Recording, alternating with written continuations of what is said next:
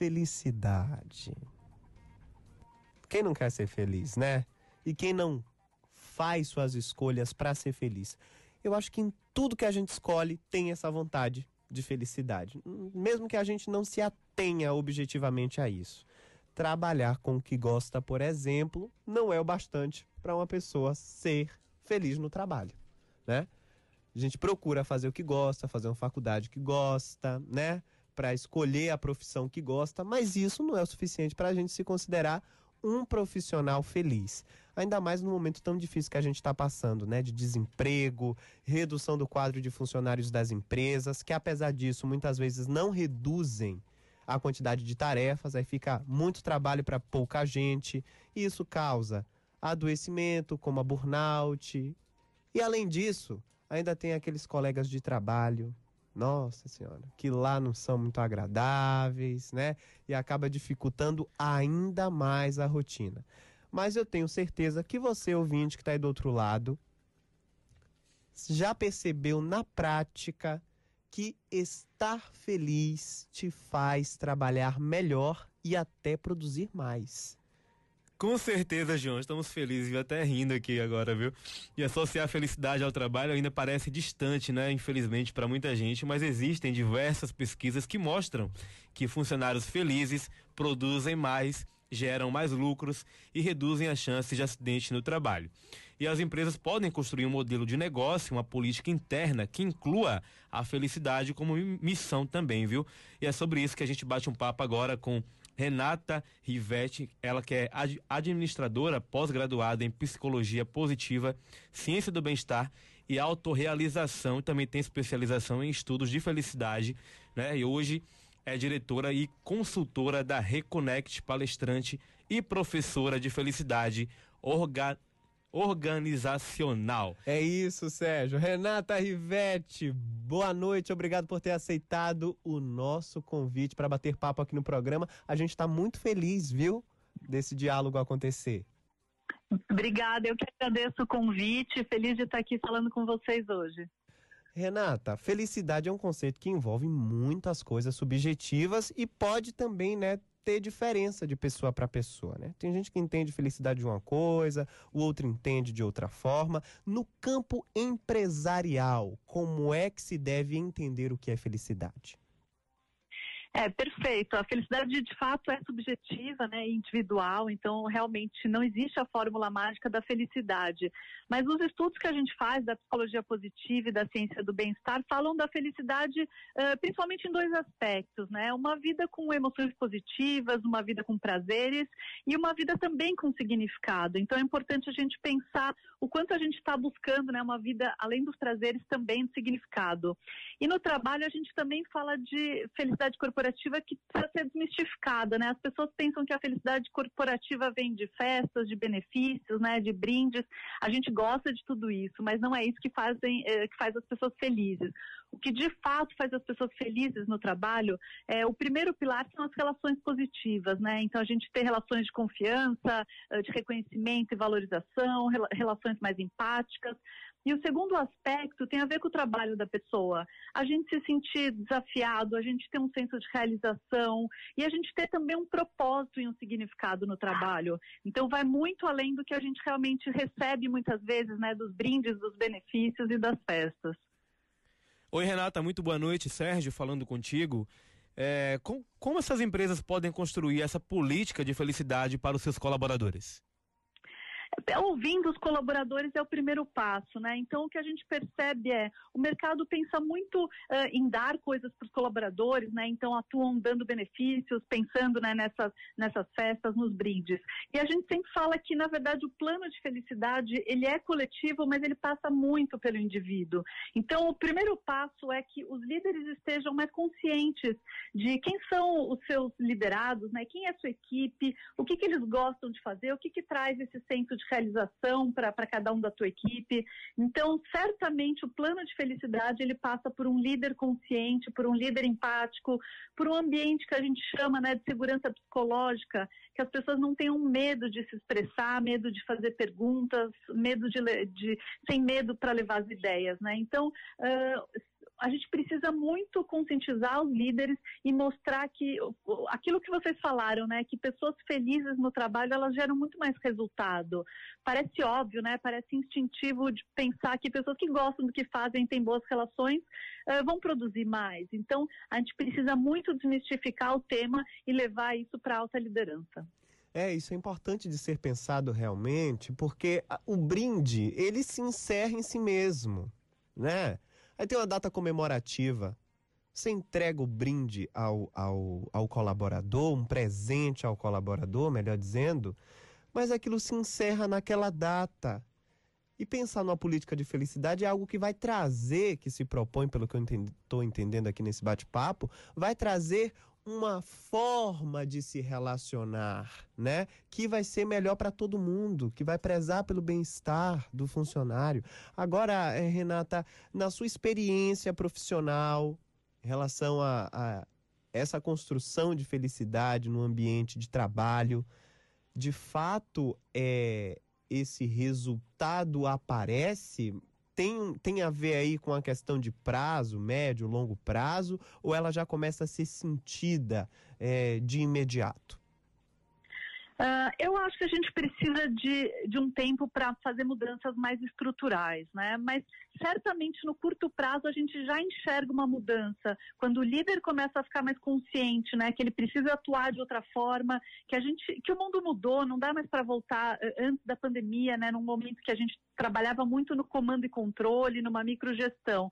As pessoas hoje elas buscam um trabalho que traga mais significado, que traga mais uh, realização para a vida delas, né? A gente sentiu muito o peso do Covid, uh, a brevidade da vida, as mudanças que a gente fez no dia a dia, né? O trabalho home office. Então, não dá mais para voltar para 2019. E os líderes que entendem isso e começam a atuar com práticas mais positivas, conseguem perceber, sim, uma equipe, de repente, já no curto prazo, mais motivada, mais engajada, gerando resultados, né?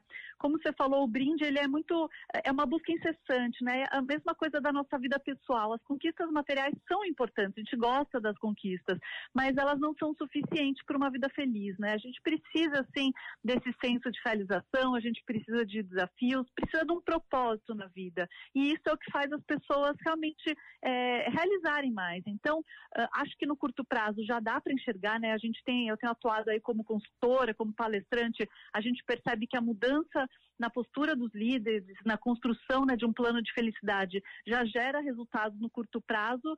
E eu acho que a longo prazo é a única forma né, sustentável de uma empresa continuar crescendo, inovando. A gente fala muito da segurança psicológica e, e as empresas que não tiverem esse espaço seguro, elas não vão mais inovar. E aí a gente pensa como é que essa empresa vai sobreviver sem, sem inovação. Então, as empresas que querem sobreviver nesse modelo de mundo, né, que está mudando tão rápido o tempo todo, elas precisam sim priorizar seus colaboradores.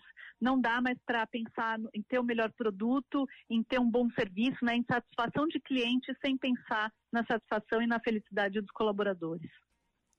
Pois é, Renata, inovação é tudo, né? Em qualquer área, seja qualquer setor. E com base na, na, sua experiência, você consegue nos dizer quais que seriam esses erros mais comuns, né, cometidos por organizações em relação à felicidade dos seus funcionários? O, o, que eu mais enxergo, né, e tem sido chamada de grande renúncia, principalmente nos Estados Unidos, grandes uh, empresas perdendo os talentos, né, milhões de pessoas saindo do emprego, o principal erro é a falta de reconhecimento e valorização dos colaboradores. A gente, os líderes cobram muito as metas, os resultados, mas na hora que isso tudo acontece, muitas vezes eles nem reconhecem, nem valorizam o colaborador. Então, o colaborador se sente sempre devendo, né, como se ele tivesse que sempre trabalhar, trabalhar sem fim e nunca recebe o reconhecimento merecido. Então, esse acho que é o principal erro que eu vejo. O outro é ainda trabalhar numa microgestão, no comando e controle, não ter relações de confiança. A gente entende que o mundo mudou mesmo, então as pessoas querem mais flexibilidade, querem mais autonomia no trabalho, então a gente precisa construir relações de confiança. Não é fácil, né? Não é do dia para a noite, depende de um esforço, depende dos dois lados, na verdade, mas esse também é um grande erro que eu enxergo nas empresas. eu acho que isso é o principal e também a falta de desenvolvimento, a falta de treinamentos, né? As pessoas, quando a gente olha a geração, os mais jovens, os milênios, geração Z, para eles é muito importante esse senso de estar tá evoluindo, de estar tá crescendo na carreira, de estar tá aprendendo. E muitas vezes as empresas esquecem disso. Então, é preciso sim valorizar o colaborador, reconhecer e dar ferramentas para que ele possa crescer tanto em do que a gente chama né, de hard skills, é, a parte técnica, mas também soft skills, né? Porque muitas vezes as pessoas vão crescendo na carreira sem o preparo adequado, né? Então elas se tornam líderes porque são bons batedores de meta. E aí falta de repente a capacidade de gestão. E aí é papel da empresa, sim, ajudar os colaboradores a crescerem, aprenderem, né, evoluírem. Acho que isso é o que eu mais enxergo, né, como os grandes erros que, que acontecem no dia a dia são super simples. A gente está batendo um papo com Renata Rivetti, administradora com especialização em estudos da felicidade, tá? A gente está discutindo a felicidade no trabalho e seus impactos positivos para o colaborador e para a sustentabilidade da empresa. Renata, é, eu já participei de organizações, por exemplo, que diante de, de cenários difíceis, sobretudo de falta de estímulo em relação à pandemia, sobretudo, tentou aí colocar em prática estratégias para levantar o funcionário, né? E eu percebo que existe também uma desconfiança e acredito que isso não acontece em poucos lugares no Brasil, uma desconfiança do colaborador quando vê o chefe chegar e dizer: vamos fazer uma coisa diferente hoje, vamos implementar um novo modelo. O funcionário já olha e diz assim: lá vem, ó. Lá vem ele com essa história. Lá vem, ó, diz que vai fazer diferente, diz que vai fazer. Até parece que eu não conheço. Sabe? Sim. Essas mudanças qual, em, em ambientes em que já existem assim essa essa dificuldade por experiências negativas da relação uhum. entre chefia e, e, colaboradores deve ser feita diretamente com o colaborador ou tem que partir primeiro de uma transformação de pensamento do colaborador? Eu acho que eh, realmente o que a gente enxerga é que as pessoas hoje são muito céticas, né, às mudanças, porque já foi muitas vezes é, prometido muita mudança e nunca aconteceu.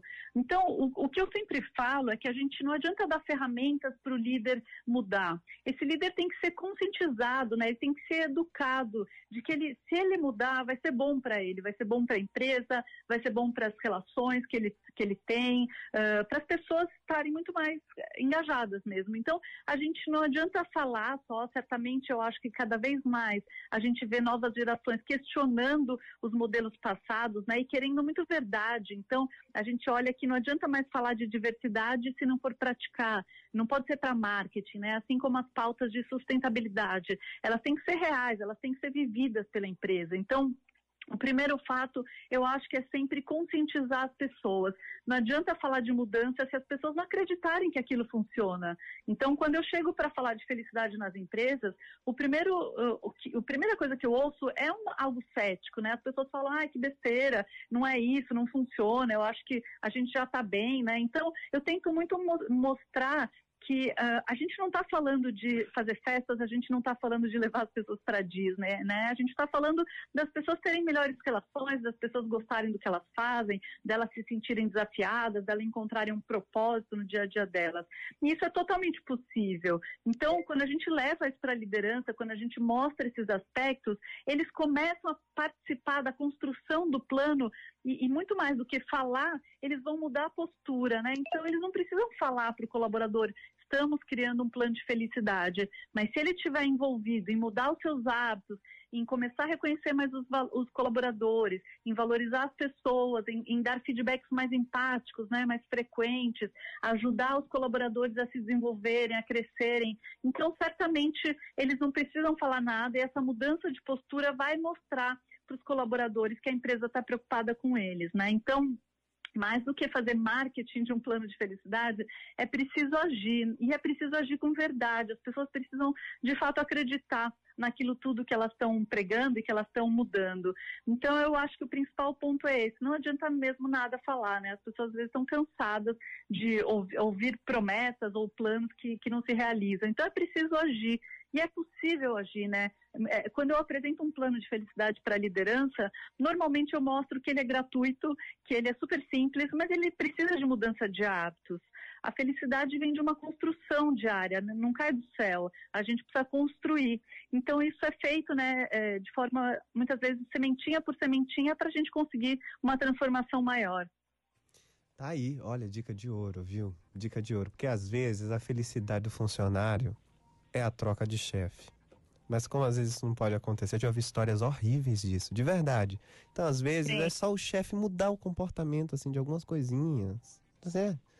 Por exemplo, se fala muito de diversidade nas empresas hoje, e aí algumas pessoas, alguns chefes têm a, a iniciativa de vou, vou contratar aqui né, pessoas de comunidades diversas, LGBT, uhum. né, da comunidade negra, para poder diversificar meu quadro de funcionários. Mas não se atenta não se atenta para o tratamento respeitoso que se deve adotar com essas pessoas. Então, já está numa lógica de, de reprodução de preconceito, de violência, e aí traz esse colaborador e maltrata esse colaborador. Uhum. Então, precisa de fato ter uma transformação de pensamento na hora de dispensar essas coisas também. O tempo é outro, graças a Deus que é outro. As pessoas também precisam parar para pensar velhos hábitos. Renata, muito obrigado por esse bate-papo aí, vida longa para você. espero que sua experiência na, na Reconnect, e sei que sim, seja muito positiva em relação à felicidade. Obrigada, agradeço bastante que a gente possa transformar né, aos poucos o mundo. Muito obrigada pelo convite. Renata Rivetti, administradora com especialização em estudos da felicidade, é também diretora e consultora da Reconnect bate-papo sobre felicidade e trabalho. Quem não quer ser feliz, né? A gente volta daqui a pouco. Nas descobertas importantes, nas boas notícias, no seu cuidado com a saúde.